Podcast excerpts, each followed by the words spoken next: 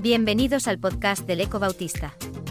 Una producción de la Unión Evangélica Bautista de España y Gran Comisión. Media.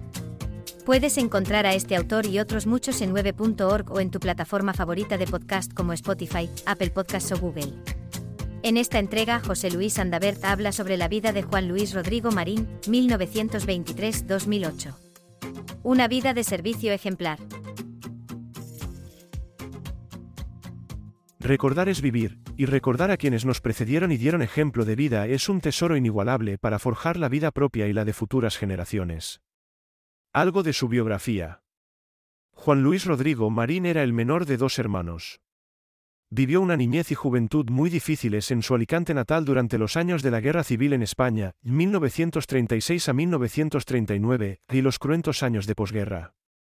En 1943 había aprobado la oposición en el Banco Hispanoamericano, pero justo entonces, y con tan solo 20 años, la tuberculosis hace mella en él durante casi tres años.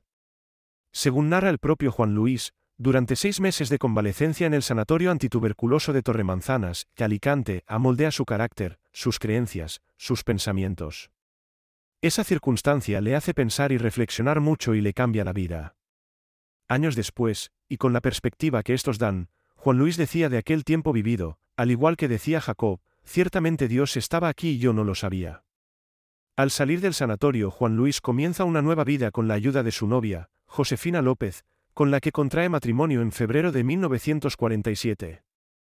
Durante unos años sigue su formación en la carrera de comercio y alterna sus estudios con el trabajo, siendo que tiene gran capacidad administrativa aprueba unas oposiciones en la petrolera Campsa, sin embargo, cuando todo le va bien y parece que tiene un futuro prometedor, algo cambia radicalmente su vida. La madre de Juan Luis, Concepción Marín, conoce a Ángeles Naborel, esposa del pastor Luis Hombre Ponzó a quien la lleva al Señor, y es bautizada por el pastor Vicente Francés. El testimonio de su madre, y la lectura de la Biblia, lleva a Juan Luis a aceptar al Señor. Un domingo de junio de 1947 en la Iglesia Bautista de Alicante, después de escuchar la predicación de Ramón Taibo Sienes, Juan Luis y Josefina dan testimonio público de su fe. Dos meses después son bautizados en la bañera de la casa de Ramón Rodrigo, padre del que será pastor, Samuel Rodrigo. Se convierten en miembros activos de la Iglesia. Juan Luis cuenta, los cajones de mi despacho en el trabajo estaban más repletos de cosas de la Iglesia que del propio puesto de trabajo. Dos años después, en 1949, siente el llamado de Dios y decide con su esposa, Josefina López, prepararse en el seminario bautista situado en un chalet en Valdorex, Barcelona.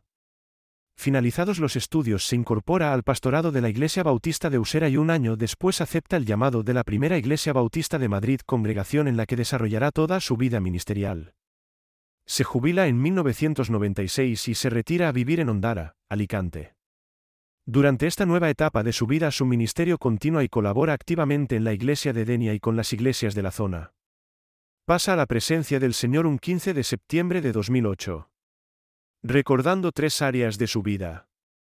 Mirando atrás en el tiempo recuerdo a Juan Luis en tres áreas distintas y complementarias que han dejado en mi vida, y en la de muchos más, una huella profunda e indeleble. En primer lugar, su misterio como pastor y líder ejemplar de la obra bautista en España. De su llegada a Madrid Juan Luis solía decir, yo no soy profeta ni hijo de profeta y al llegar a Madrid me ayudaron mucho los seis o siete pastores veteranos que me recibieron con mucho cariño. Entre ellos los Fliedner y especialmente Ramón Taibo. Él y nosotros nos sentíamos muy cercanos, fueron muy cariñosos, sencillos y familiares. Como pastor, además de cumplir plenamente con sus obligaciones pastorales y llevar la iglesia a un tiempo de mucha bendición y crecimiento, Juan Luis se vuelca con el servicio a todo el pueblo de Dios. Por un lado, trabaja para crear la Comisión de Defensa Evangélica, y hoy Ferede, de la que sería su primer secretario ejecutivo. También colabora con la Sociedad Bíblica de España como miembro del Consejo de Dirección y fue interlocutor respetado en el diálogo interconfesional. Por otro lado, con la UEB ocupa responsabilidades a nivel de asociación, comisiones, colegio pastoral y presidente. Es significativa su aportación a la apertura de nuevas iglesias en Madrid y en toda España. Juan Luis era un hombre cuya sabiduría y sencillez le aportaban un carisma especial como líder, a la vez, tenía carácter, pero siempre con templanza y actitud humilde. Y es recordado por muchos por su tono conciliador y pacificador. En segundo lugar, Fue un gran compañero de ministerio con todos los pastores. Juan Luis nunca tuvo de sí más alto concepto que el que debía tener. Nunca se creyó más que nadie, nunca criticaba a nadie, siempre estaba dispuesto con una palabra amable y constructiva. Esas cualidades hacían de él un ejemplo a seguir, lo cual hizo que su ministerio inspirara muchas vocaciones al servicio cristiano y fueron muchos los jóvenes de la iglesia de Lazi que por su inspiración se sintieron llamados al ministerio pastoral. Fue muy activo en el colegio pastoral. Durante los retiros anuales se percibía como muchos compañeros le tenían como un hermano mayor en el pastorado y acudían a él en busca de asesoramiento para tantos asuntos y cuestiones propias de una iglesia en todas sus áreas. Y es que Juan Luis hablaba, no desde la teoría, sino desde la experiencia pastoral propia, desde la vida y desde la fe que se realiza día a día. Y de eso mismo dan testimonio sus discípulos y quienes han trabajado de cerca con él en la iglesia. Juan Luis era un auténtico episcopo, con autoridad ministerial, que no magisterial, era pastor de pastores. En tercer lugar, recuerdo que Juan Luis era un hombre de familia. Su matrimonio con Josefina fue bendecido con cinco hijos, Eunice, Rubén, Juan David, Damaris y Gerson.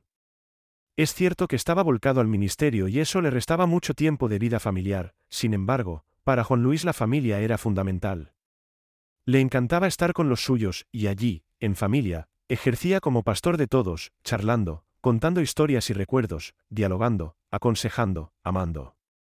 Sus últimos años de vida fueron especialmente duros afectado por insuficiencia renal y teniendo que someterse de continuo a diálisis.